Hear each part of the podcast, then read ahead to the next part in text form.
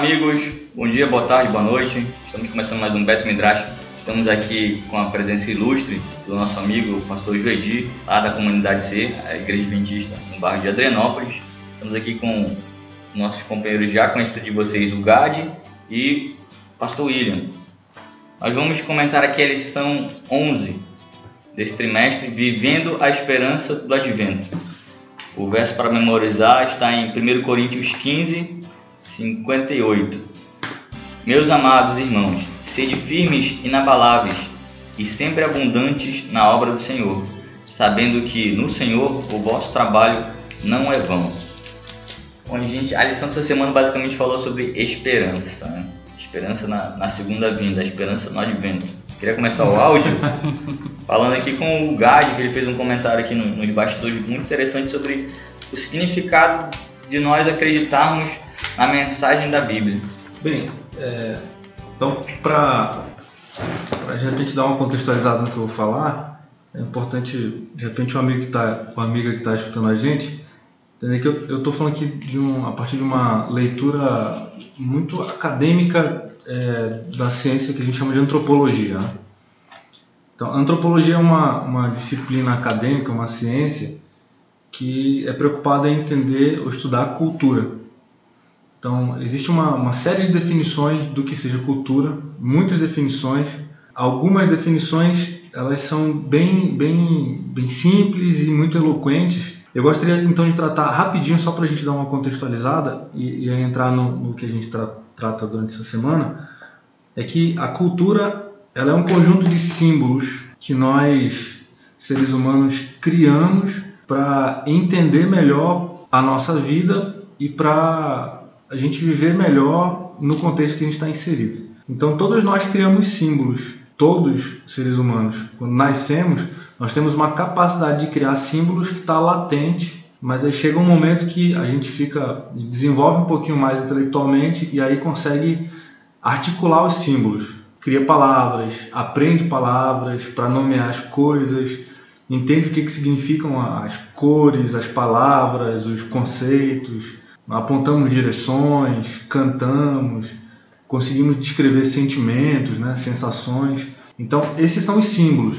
Isso é, é típico dos seres humanos. Nenhum outro animal consegue pensar sim, simbol, é, simbolicamente como os seres humanos pensam. Né? Então, os símbolos dão significado para a vida.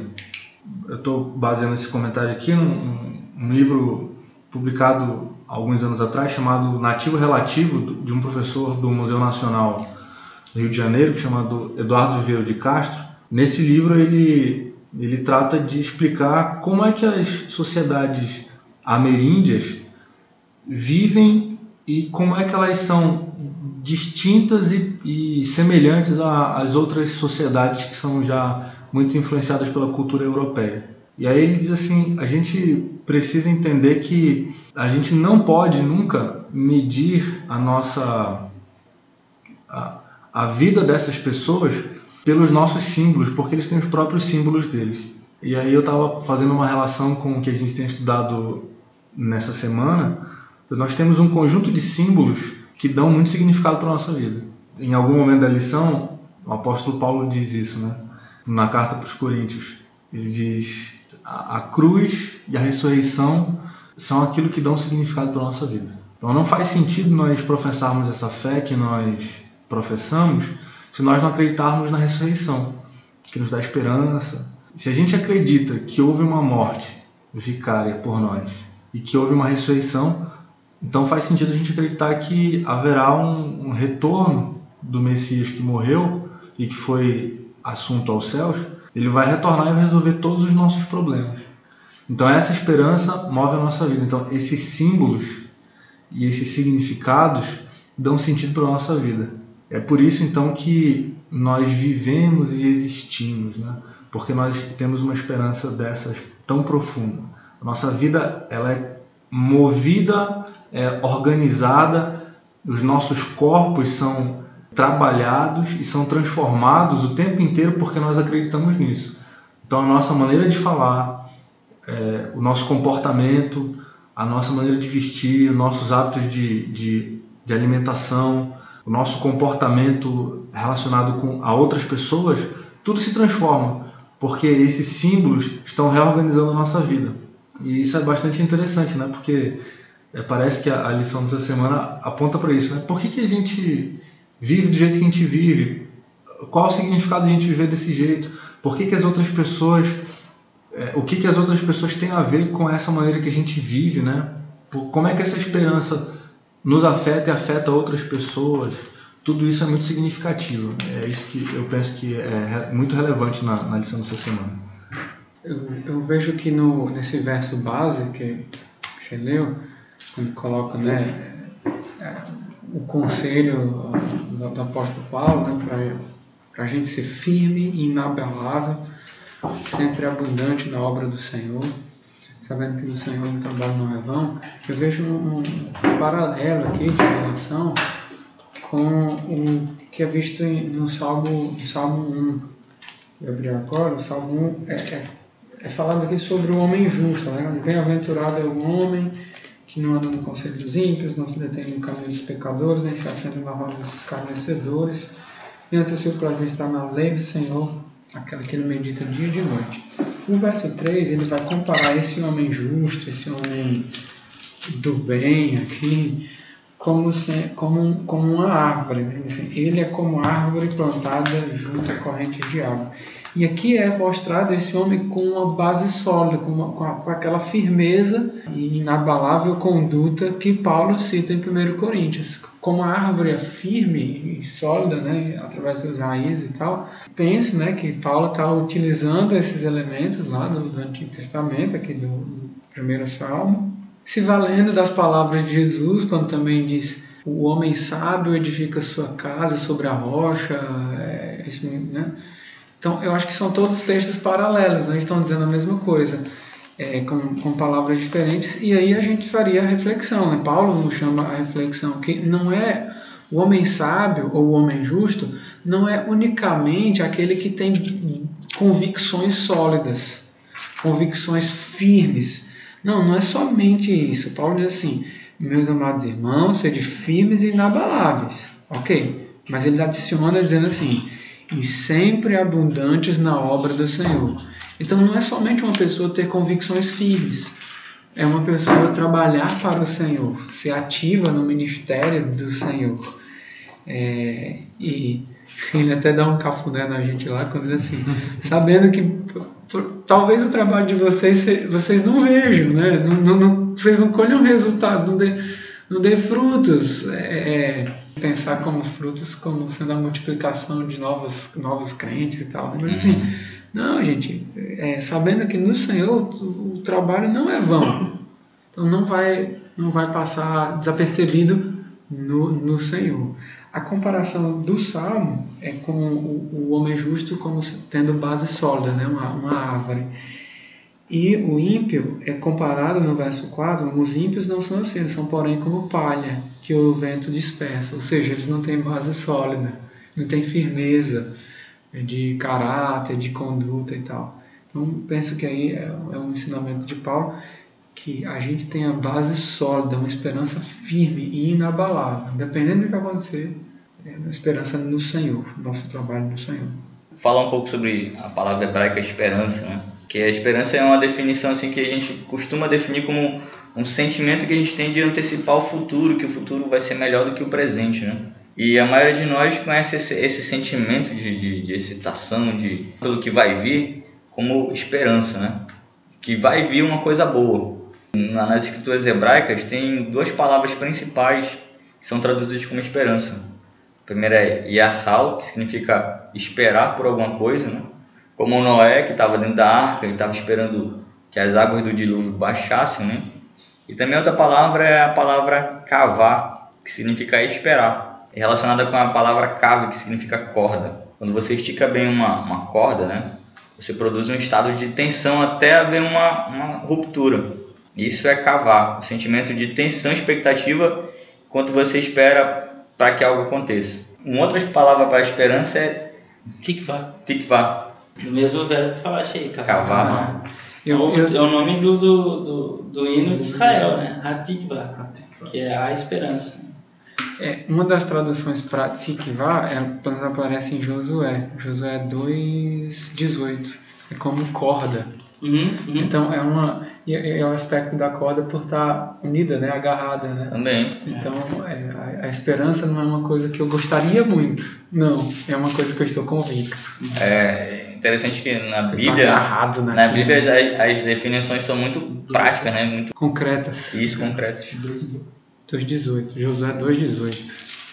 E a pergunta do profeta é sempre essa: até quando? É, Essa frase bíblica, né? Até quando? Ela é bem recorrente, assim, nesses momentos de, assim, de extrema aflição da, do povo de Israel, ou até mesmo de um indivíduo, né? E é uma palavra que, como próprio, a própria lição ela menciona, é uma, uma questão, uma pergunta, né? Em hebraico se fala ad matai, né?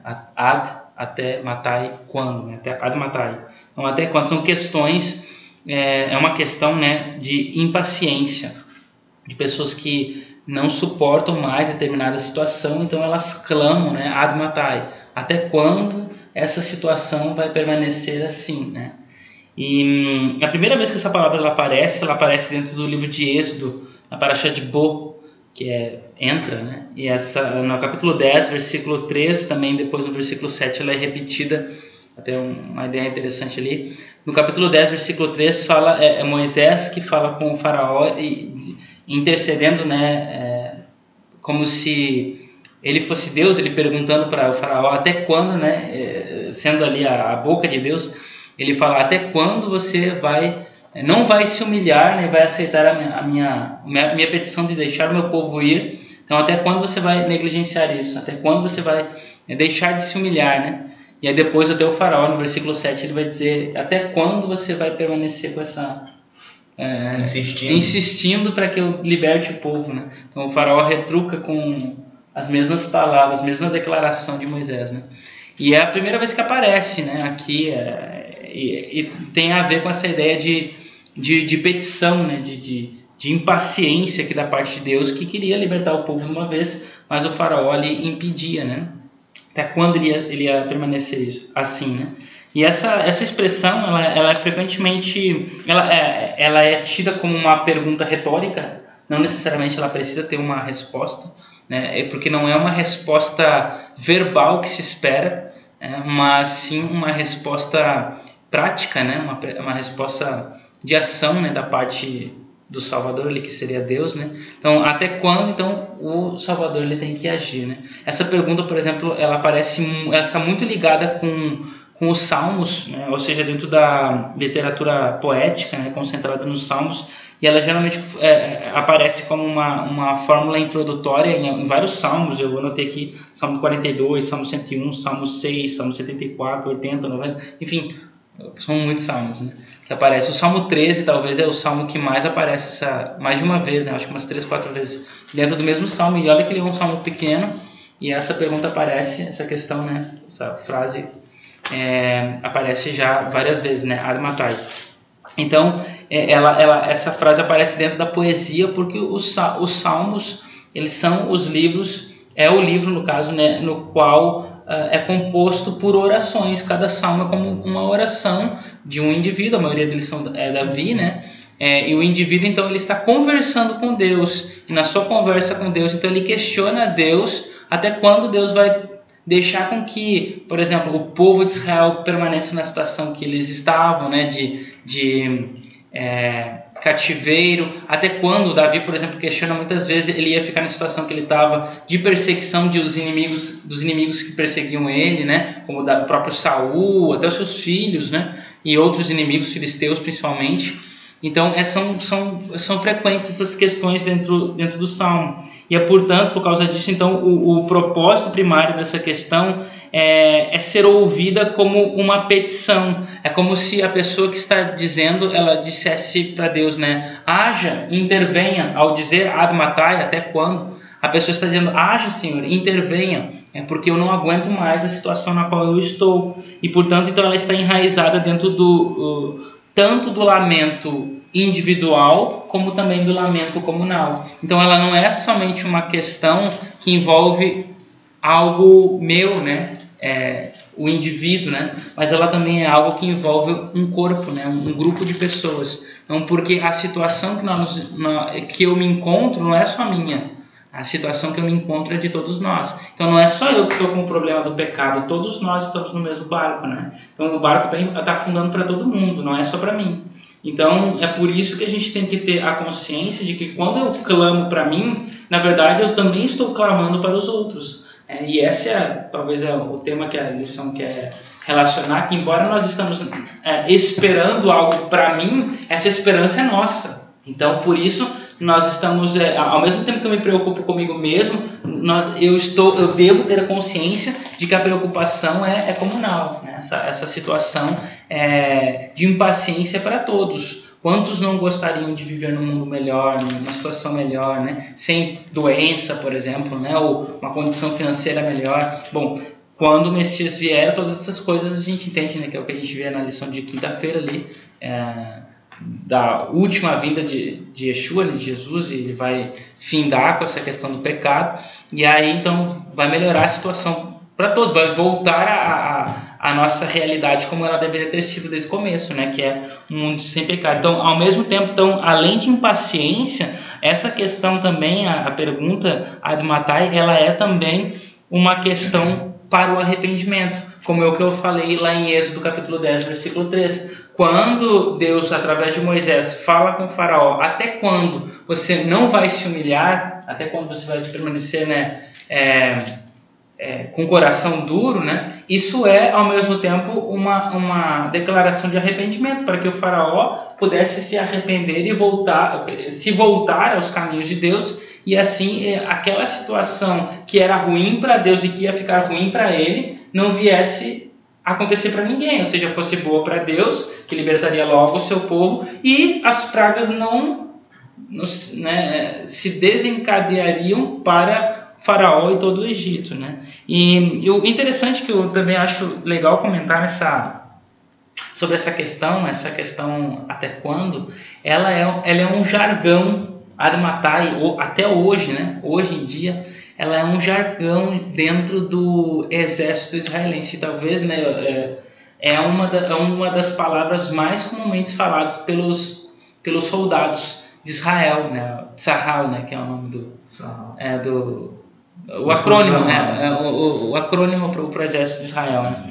E, é, e, e, esse, e eles geralmente eles gritam essa é, em corpo ou sozinhos, né? Mas eles gritam essa essa expressão, né? Admatai, porque ela reflete o desejo de Israel que no futuro o exército seja é, obsoleto. Ou seja, até quando o exército vai existir? Até quando eu vou ser obrigado e os meus filhos, né, os, os nossos jovens, até quando eles vão ser obrigados a trabalhar para o exército, a, a, a ir para a guerra e não saber se vão voltar? Porque quando o Messias voltar, tudo isso vai, vai ser desnecessário. O exército se torna obsoleto. Não é mais preciso buscar a paz porque o Messias vai estabelecer a paz. Né? Buscar paz por meio da guerra, né? que é o que se tenta né? alcançar, né? nossa forma humana. Então, essa questão está relacionada com essa ideia também de guerra. Né? Então, a gente está numa guerra, nós, no caso, é, a nossa guerra contra o mal, contra o pecado, contra o que é ruim, e juntos nós gritamos: até quando nós vamos lutar contra isso?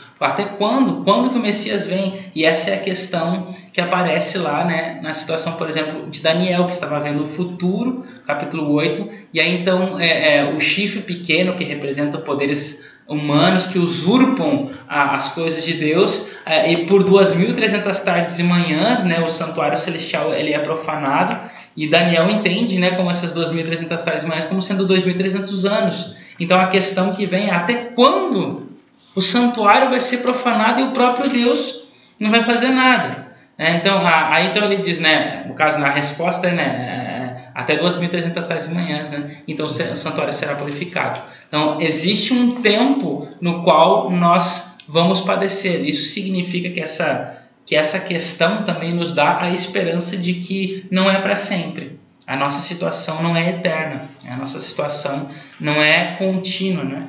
ela, ela tem um fim, ela chega a um final. E é por isso que a nossa parte é não, é não deixar de clamar, porque o clamor envolve o arrependimento, envolve a esperança da mudança, envolve a nossa a, nossa busca, o nosso desejo, né? Pelo, por mudar, né? É, o nosso desejo por, para que as coisas sejam é, transformadas, né? E a nossa lembrança de que nós não estamos sozinhos na, na no sofrimento, né? O sofrimento é comum, né? Então isso não é para que eu me alegre. Ah, se eu se eu estou sofrendo, ele está sofrendo também. Não, ao contrário. É para que nós unamos as nossas forças e nos lembremos uns dos outros da nosso sofrimento, para que juntos clamemos ao nosso Deus. Né? Pastor William, eu me chamou muita atenção essa colocação que você fez, porque é, através do texto que a gente leu da lição, eu vi a ênfase do até quando como uma reclamação, uhum. uma reclamação sincera Sim. e por isso ouvida. Uhum. Mas nessa tua colocação, essa reclamação ela é cheia de esperança, Sim. porque se eu reclamo com Deus, né? Uhum. E, e, e, perguntando a Ele, até quando o Senhor vai permitir essa condição? Sim. Eu sei que Deus é quem pode encerrar essa condição. Então, muito legal isso. Agora, tu tocou num ponto interessante, porque dentro da, da assim, da linguagem hebraica, é, há um, uma proximidade com, com Deus, né?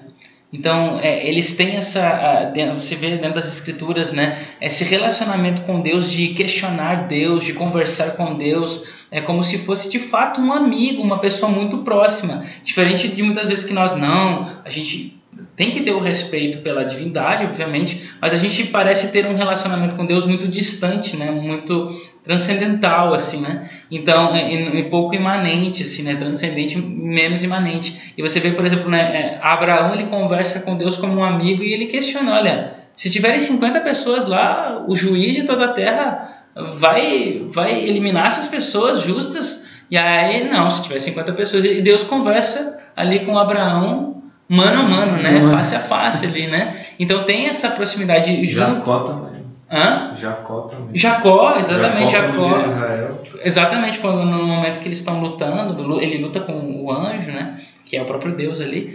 E, assim você tem, no caso dos salmistas, né, como Davi, é esse é exatamente esse esse diálogo, esse esse é, é, exatamente fala, ó, se, se se você fizer isso, risca o meu nome. Risco o meu nome do livro. Então, tem um, um diálogo sincero com Deus, né? Isso também nos faz também pensar nesse lado, né? A nossa sinceridade com Deus, né? A gente precisa ser sincero com Deus, respeitá-lo como Deus, mas ao mesmo tempo também falar com Ele. Nossa intimidade, né? Exatamente, como falarmos com o pai ou com o amigo, né? Então, é isso. Agora, só um detalhe assim que eu, que eu não sei se é interessante, mas a lição fala, né? Dessa esperança que a gente tem e e ela fala assim que a nossa esperança não deve ser como se fosse um subterfúgio. Então, para. Ah, quer saber? Já que as coisas no futuro vão ser melhores, então vou chutar o balde agora aqui e esperar para quando. Pois, Mar, Marx, ele, ele critica. Hã? Okay. O Jonas estava falando exatamente isso ainda agora. Ah, é? Antes de chegar. Antes de chegar. Então, porque o, o, o, Marx ele critica a religião exatamente por causa disso. Né? Ele fala da, que a religião é uma alienação, porque é, na perspectiva dele, o, o que, que a religião ela causava? Bom, a, a, as pessoas mais religiosas são as mais pobres, as mais simples. E aí, então, o que, que elas fazem? Como elas são menosprezadas pelo, pelo poder pelo, pelos capitalistas, né, pelo, pelos burgueses, na verdade, os burgueses. Então, o que, que elas fazem? Então, para que elas possam ter aquilo que elas não têm, uma vida mais rica, uma vida mais luxuosa, uma vida cheia de, de coisas, então, o que, que elas fazem? Elas criam um, um subterfúgio ali, que é a religião, pra, é, como se fosse né, um, um é, como ele diz, né, o ópio do povo, uma droga na qual eles, eles se viciam naquilo ali, então eles acabam abandonando a vida, né, eles abandonam a vida em busca de algo melhor, em busca, ah não, um dia quando é, Deus vier aqui vai nos levar, ou eu vou morrer, eu vou para o paraíso, né? então eu vou para um lugar melhor, toda essa situação de pobreza vai ser eliminada. E essa é a crítica dele, embora né, nós não cremos nisso, né, mas, mas a gente não deve abandonar o nosso senso de justiça, é, a gente abandonar a nossa própria existência né, é, com base numa esperança é, que para nós é real, não é algo fictício, né, como, como o Marx falou, pensava. Mas a gente, ao contrário, é essa esperança que deve me motivar a ser uma pessoa melhor. Porque quando a gente já viu isso até em missões anteriores, quando Yeshua ele trouxe a novidade do reino dos céus, Ele não trouxe a novidade do reino dos céus para que, se, que fosse algo que nós deveríamos esperar chegar, mas para que nós fizéssemos acontecer. Então, ou seja, é, é, é, eu devo viver o reino celestial não quando ele voltar, mas agora enquanto ele ainda não está aqui. Então, é, enquanto eu estou aqui agora, eu sou um agente para que esse reino celestial ao qual eu tenho a esperança que ele chegue, mas eu já faço acontecer ele na minha no meu campo de ação, né? na minha esfera de existência. Então, como que eu faço como que eu faço isso? Sendo semelhante a Yeshua. Aquilo que ele fez é aquilo que eu faço. A esperança que ele trouxe é a qual eu me abraço e aquilo que ele me ensinou eu então torno uma realidade aqui. E foi exatamente a pregação dos apóstolos e essa deve ser a nossa nossa a nossa corda, né? A uhum. qual nós nos, nos firmamos ali juntos. Né? É o já, mas. É o já, mas não, não ainda, exatamente. É o já, mas não ainda. Então a gente já vive agora aqui, embora ainda não estamos de fato, né? Lá, né? Mas é, é, é o que nos garante também a própria chegada lá, né? Então, como que eu quero um mundo melhor se eu sou uma pessoa ruim? Ou se eu não me se eu não me importo com os outros. Uhum. É, porque é, é, se eu não gosto de uma pessoa aqui e eu espero ir, ir para o céu, e aquela pessoa também espera ir para o céu, e lá, no, e lá nós então nos encontramos, mas eu não gostava dela aqui, então, sabe, é meio que, além de hipócrita, é, é assim, é, é inconsistente, né? Uhum. Então, eu, ou seja, eu tenho que buscar amar as pessoas aqui, me importar com as pessoas, independente de quem sejam os meus inimigos e amigos, né? E através disso é o que já me prepara a, a, para ser um cidadão desse lugar a qual eu espero, e o outro de igual forma, né? Mas quer falar, Gadi? Não, é que é, essa, essa lógica aí do, da religião como ópio, uhum. ela é anterior ao Marx, né? Ela, ela, ficou muito famosa com Marx, mas ela é bem, bem anterior. Sim. Mas é o contexto alemão, e que a gente estava discutindo aqui antes, né, o pastor Joedi e o Jonas, é, a gente estava ensaiando aqui nos bastidores, né, é que assim as, a, os indivíduos que os indivíduos que são é, protestantes eles têm uma outra forma de compreender a, as interpretações bíblicas dos, dos, indivíduos que são católicos, por exemplo. E aí na a Alemanha é um dos berços do protestantismo, né? E isso tem tudo a ver, porque imagina assim, ó, o catolicismo tem uma prática que a gente chama de ascetismo uhum. extra-mundano. Uhum.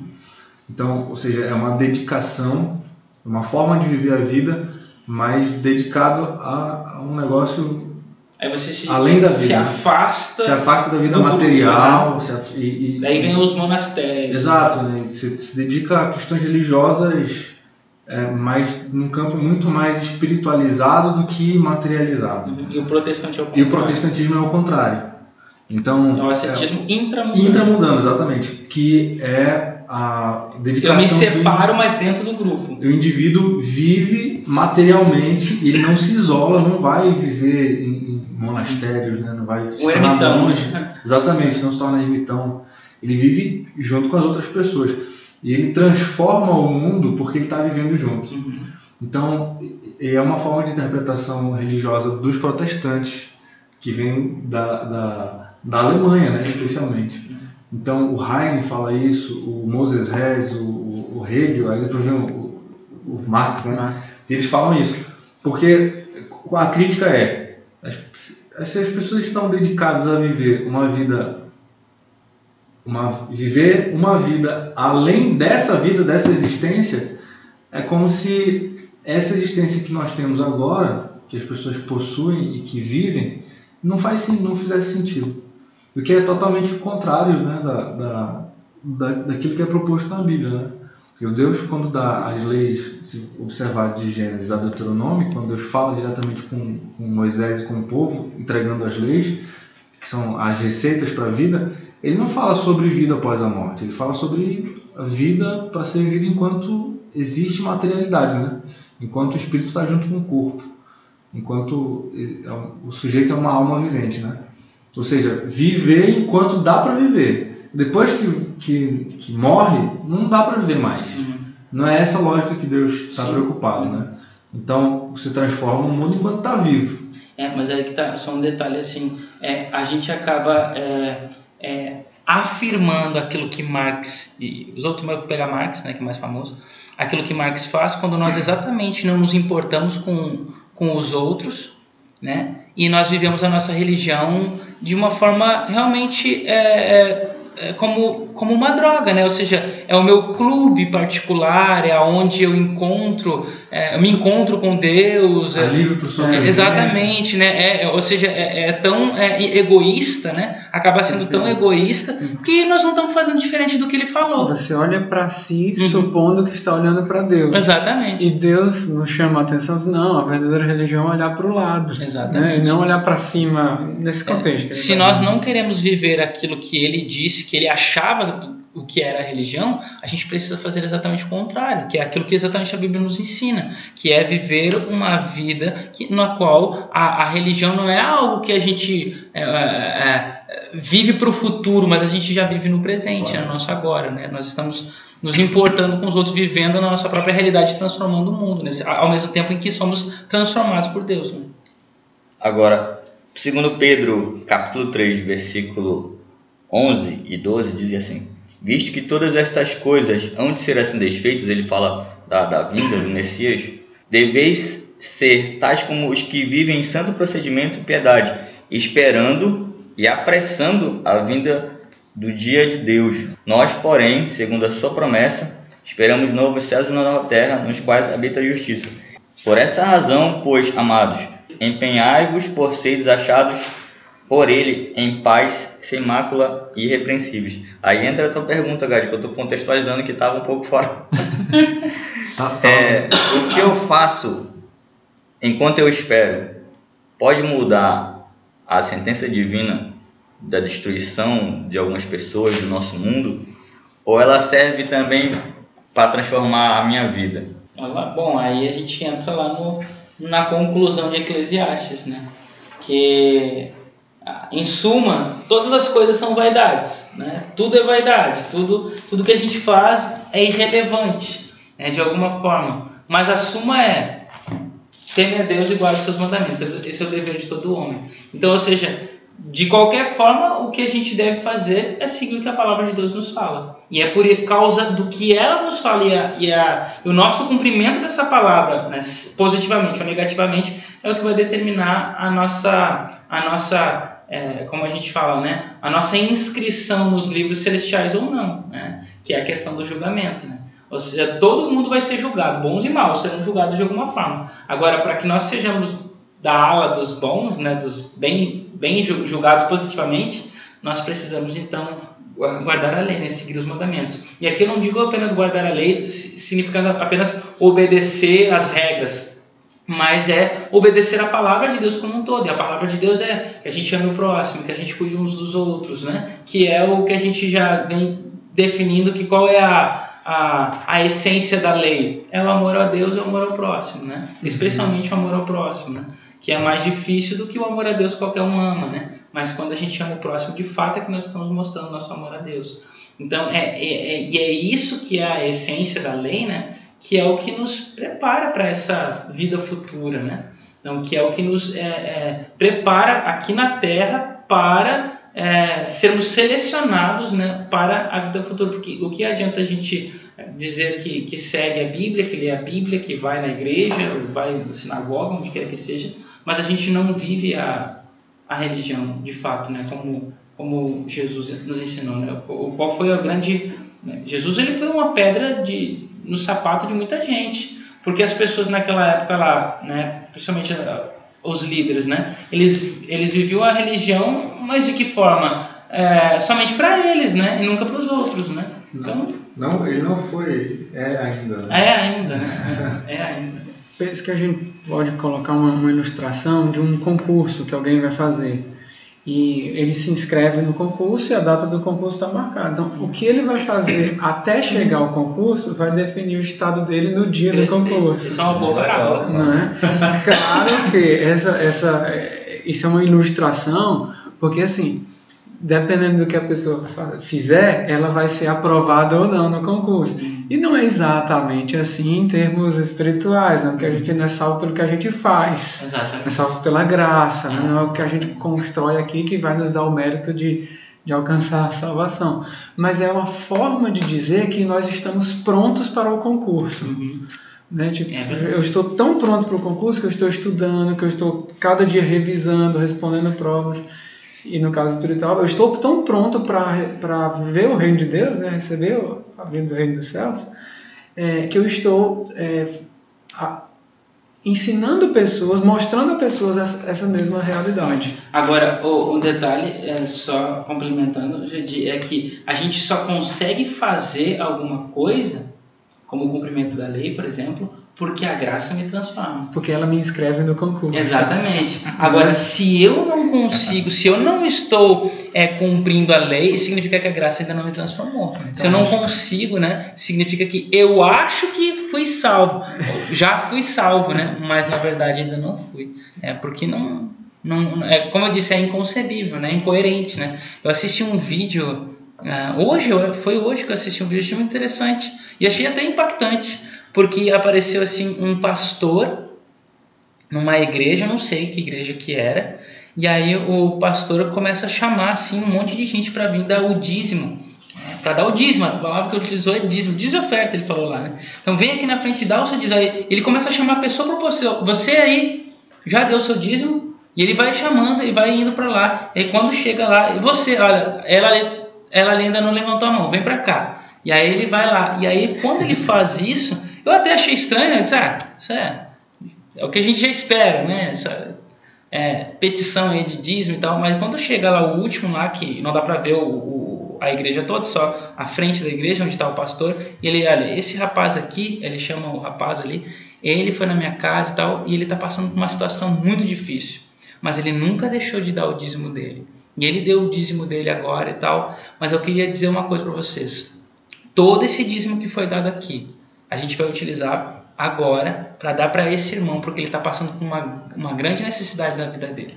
E aí, e aí ele entregou o dízimo lá pro, pro irmão ali, para aquela pessoa ali, né? Ele disse, é, é, ele disse o que, que é o evangelho se a gente não ajudar os outros, né? Quando os outros estão passando necessidade. E eu fiquei, puxa vida, né? Eu acho, Achei interessante, achei interessante. Quem faria isso, né? Quantos fariam isso, né? Ah. Então, a, a, a, todo o dízimo daquele dia, daquela igreja, ele entregou para o irmão porque ele disse que, tava, que, que conversou com ele e viu a grande necessidade que ele estava passando. E é isso que, que é viver o evangelho, eu acho, né? Que é, não é somente a gente orar pela pessoa, isso é muito fácil, né? É, é- não é somente a gente falar que vai fazer, isso, é- isso é muito fácil. Falar, olha, Jesus te ama, ele tem um plano na tua vida, ele sabe o que ele está fazendo, todas as coisas cooperam para o bem daqueles que amam a Deus. Isso é simples, mas e cadê a ação, a ação prática? Eu não digo que a gente tem que sair dando dinheiro para todo mundo, né? Até porque senão a gente também ia ficar é, é, sem. né? Ou Mas a a gente questão é que a gente recolher precisa- nosso dízimo é- e fazer esse tipo de Exatamente. aplicação de maneira autônoma. né? Exatamente. O que, o que eu quero, exatamente. O que eu quero dizer é que é, é preciso uma coisa mais prática na nossa vida religiosa, né? Uhum. Do que apenas teórica, que eu acho que é o que a gente tem mais vivido, teoria e pouca prática, né? É aquela discussão do, do- de Tiago, Tiago 2, 2 do, do 14 ao, ao 19, que ele fala, mostra a tua fé sem, Sem obras. sem obras, eu vou te mostrar a minha fé, porque a minha, ó, a minhas minha obras as fé- minhas obras porque eu tenho fé, né? Ah, Aham. Exatamente. É. É, é, é a nossa vida, né? É. E é é uma luta, porque a gente às vezes não quer se desfazer daquilo que a gente tem, ou não quer. Às vezes não é só a questão financeira, mas é a questão também do primeiro passo. Ah, não, isso é muito difícil. Ah, e se a pessoa não receber bem, ou sei lá, ou se a pessoa não. não ou seja, eu tenho que me. é, que me movimentar até ela me deslocar, fazer isso, eu tenho que é, agir de alguma forma, né? Às vezes nem isso a gente quer. E, e às vezes até o desprendimento, né? Hum. Que eu, eu acho que essa é a grande missão, o grande ensinamento do Evangelho na Bíblia para a gente. Quando Deus se desprende do, do que Ele tem, Do que ele eu, é. eu vou, isso, eu ia colocar essa frase, do que Ele é, inclusive para se tornar como um de nós e nos servir, né?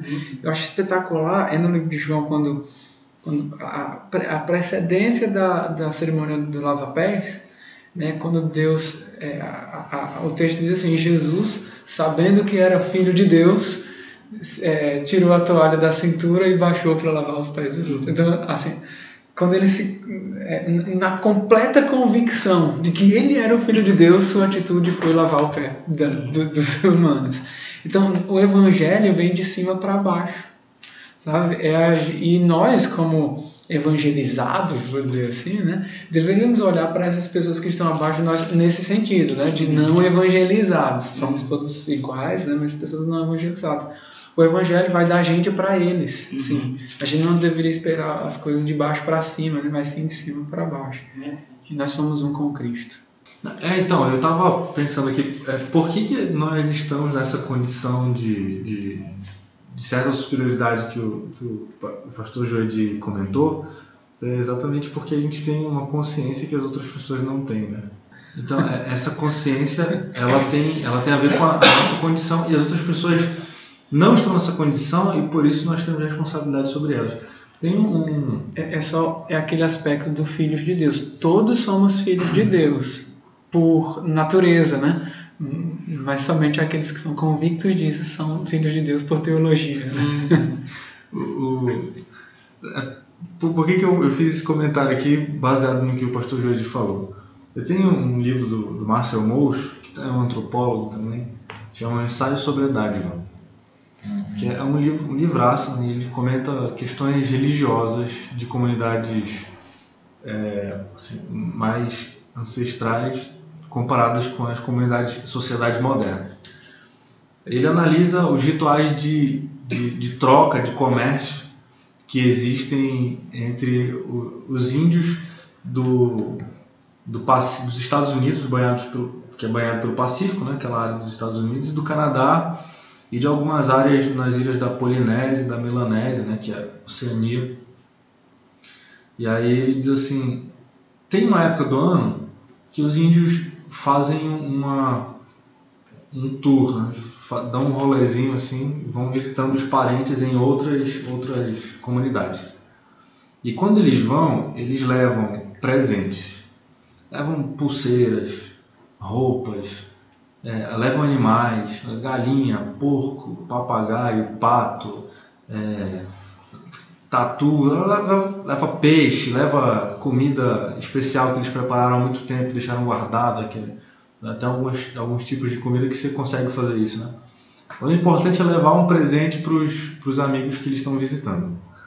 E aqueles amigos que estão recebendo a visita, eles também dão presentes. E aí, é, qual a lógica aqui que ele diz é a seguinte: todos os presentes que você dá, existe uma contrapartida, você recebe um presente de volta.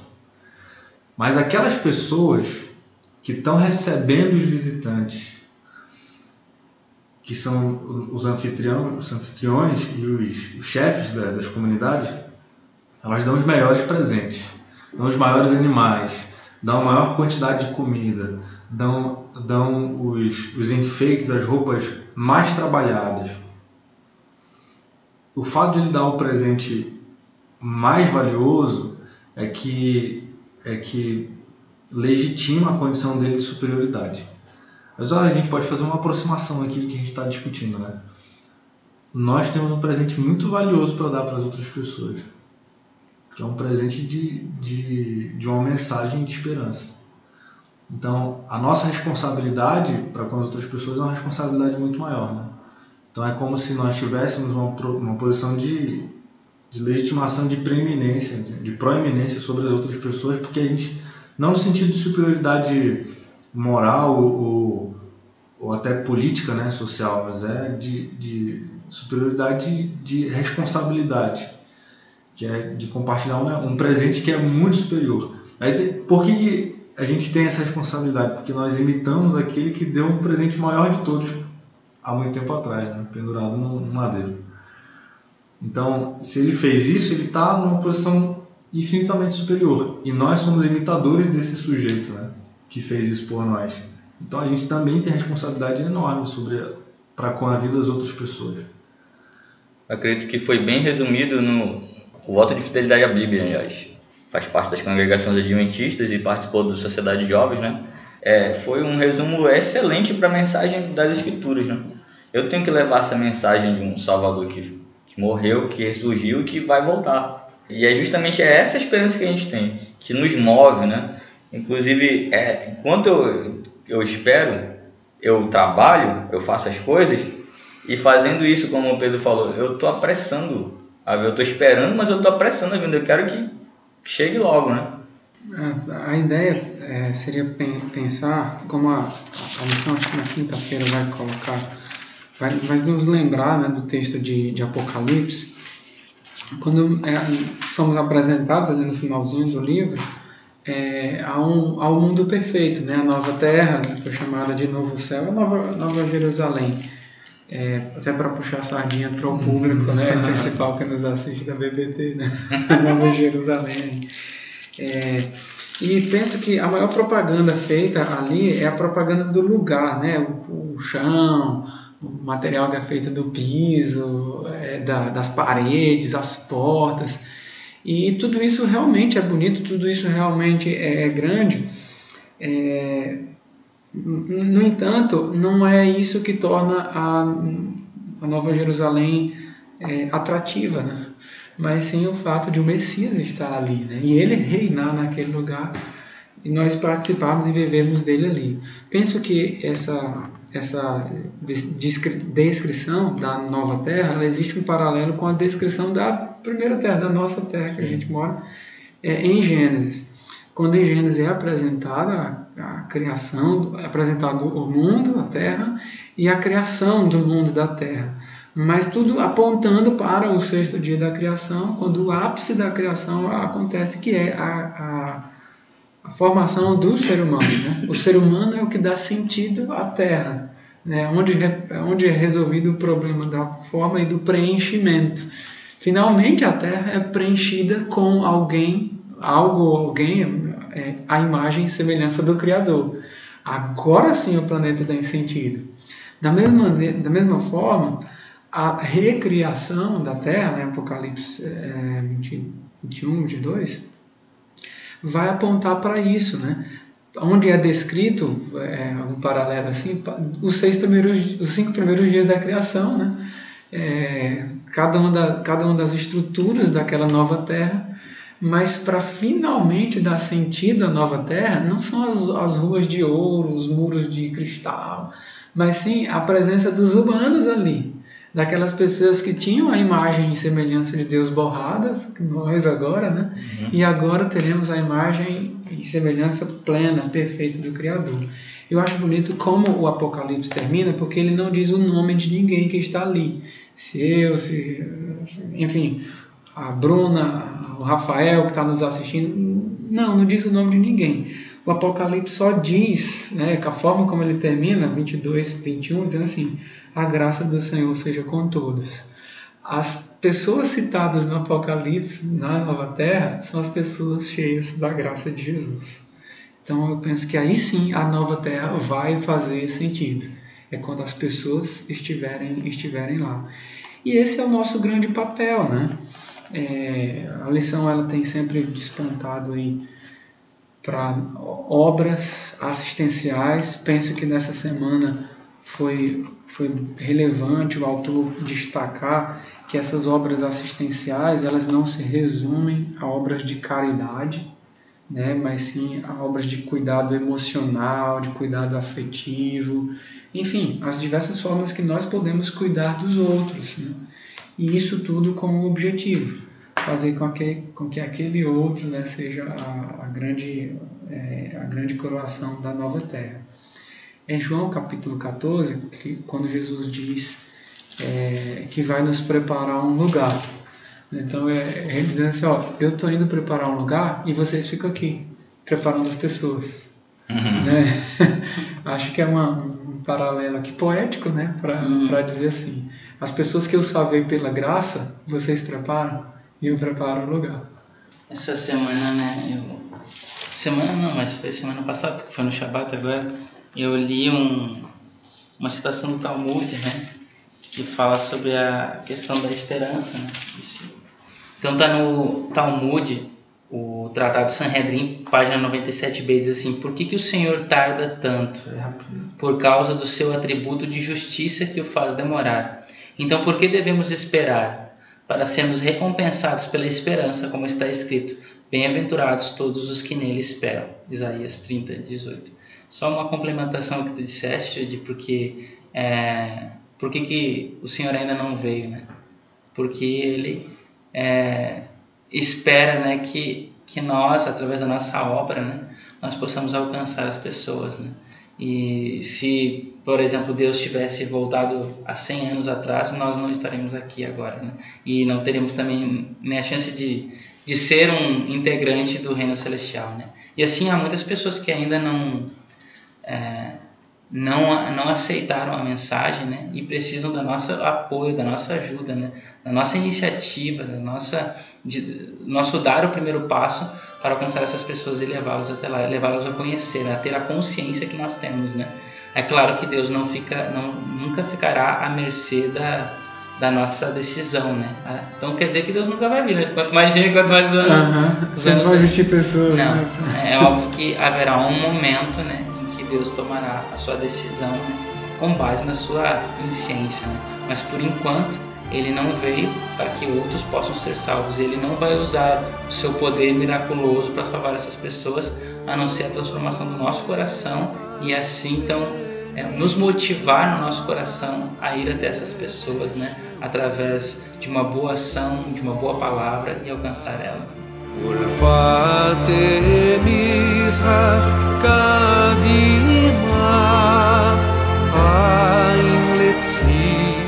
Chegamos ao fim de mais um Bet Midrash.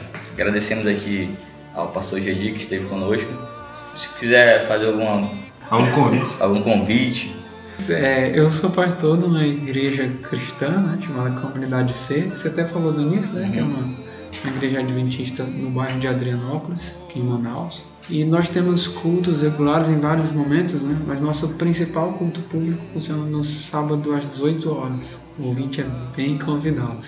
Lembrando que sábado que vem é o Dia Mundial do Desbravador. Então nós saudamos aqui todos os desbravadores também. A programação desse dia vai ser uma programação especial. Se você tem algum parente seu da idade de 10 anos a 15 anos, inscreva ele no Clube dos Bravadores para ele aprender mais sobre as escrituras, natureza, e também ser um bom cidadão. Então convidamos você a compartilhar esse podcast aqui no Facebook, no Instagram, no Twitter, no WhatsApp e também compartilhar nossas publicações nas, nas redes sociais. Você procura arroba BBT Manaus nas redes sociais diversas aí que nós temos. Compartilhe com os seus amigos a esperança da segunda vinda do Messias e que essa esperança venha a ser não só minha e sua, mas de outras pessoas que ainda não têm. Compartilhe também o livro do Impacto Esperança desse ano, que é o Esperança, para a Família. Esperança para a Família. Também se você não, não frequenta nenhum lugar religioso, quer frequentar, quer conhecer alguma igreja adventista, você pode procurar no site encontroaigreja.adventistas.org.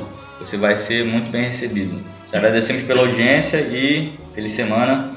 Shabbat Shalom. Shabbat Shalom.